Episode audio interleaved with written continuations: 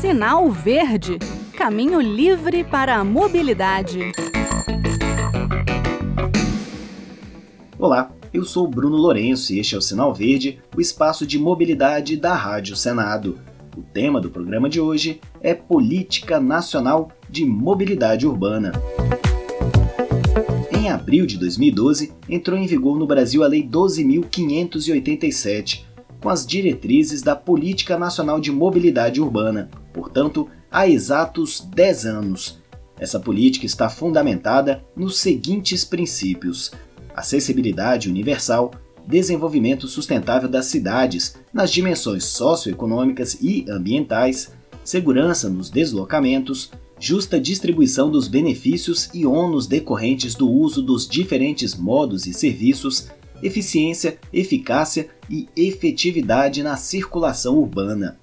A Política Nacional de Mobilidade Urbana é orientada ainda pelas seguintes diretrizes: integração com outras políticas, como do uso do solo, habitação e desenvolvimento urbano, prioridade nos modos de transportes não motorizados sobre os motorizados e dos serviços de transporte público coletivo sobre o transporte individual motorizado, redução de custos ambientais, sociais e econômicos dos deslocamentos de pessoas e cargas na cidade, incentivo ao desenvolvimento científico-tecnológico e ao uso de energias renováveis e menos poluentes. Resumindo, a Política Nacional de Mobilidade Urbana deve proporcionar aquilo que a gente deseja sempre aqui no Sinal Verde: transporte público de qualidade e a oportunidade de se deslocar em segurança, de bicicleta, patinete ou mesmo caminhando. E ninguém deve ficar de fora do planejamento da mobilidade de uma cidade, nem quem precisa do carro particular nem quem tem dificuldades de locomoção. A nova legislação trouxe, entre outras novidades, a obrigação para municípios com mais de 20 mil habitantes a produzirem e aplicarem um plano de mobilidade urbana. O prazo para que essas cidades adotem o plano de mobilidade foi sendo adiado e atualmente é abril do ano que vem. Sem o plano, os municípios não podem se candidatar a recursos federais para a área de mobilidade. As prefeituras que deixam de entregar a lei também ficam de fora de recursos do Programa de Aceleração do Crescimento, de emendas parlamentares e de financiamentos públicos. A Agência Brasil informou no ano passado que mais de 1.800 municípios ainda estavam sem o PNU. A grande maioria dos que concluíram ou estavam finalizando os estudos estavam localizados no Sul e Sudeste. Eu cheguei a comentar aqui brevemente no ano passado sobre o lançamento de um livro sobre o tema Mobilidade Urbana, Conceito e Planejamento no Ambiente Brasileiro, da editora Apres. A publicação dá dicas importantes para quem trabalha na área sobre planejamento urbano, sustentável, mudanças climáticas, transporte ativo, transporte público coletivo, transporte público individual, transporte privado individual motorizado, regiões metropolitanas, objetivos, metas e ações estratégicas e o processo de elaboração do plano de mobilidade urbana. Agora deixa eu detalhar mais um pouquinho o livro. Três engenheiros com experiência no governo federal são os autores: Marta Martorelli, Dario Reis Lopes e Aguiar Gonzaga Vieira da Costa. A publicação é uma boa pedida para gestores públicos, pesquisadores, professores e estudantes.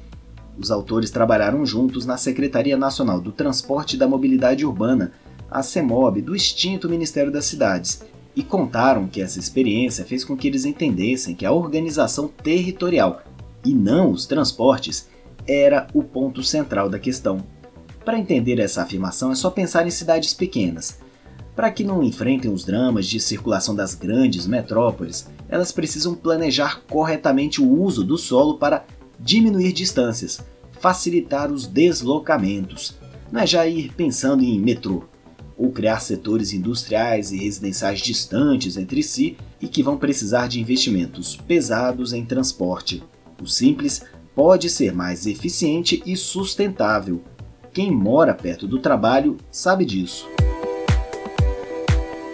Essa visão, que podemos chamar de mobilidade ativa, abarca o deslocamento não motorizado, que é tido como ideal para distâncias de até 5 km, a gente fala ativo porque é o próprio indivíduo que será responsável pela força motriz, seja andando, patinando, pedalando.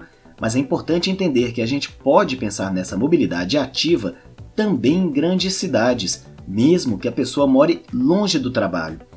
Vamos imaginar que a pessoa pegou um trem para sair da sua residência para chegar lá no escritório. Aí chega a hora do almoço, ele pode fazer o deslocamento para almoçar a pé. Ele precisa sair para comprar um remédio? Será que precisa de um carro, então de tomar um ônibus? Ou para curtir um momento de descanso?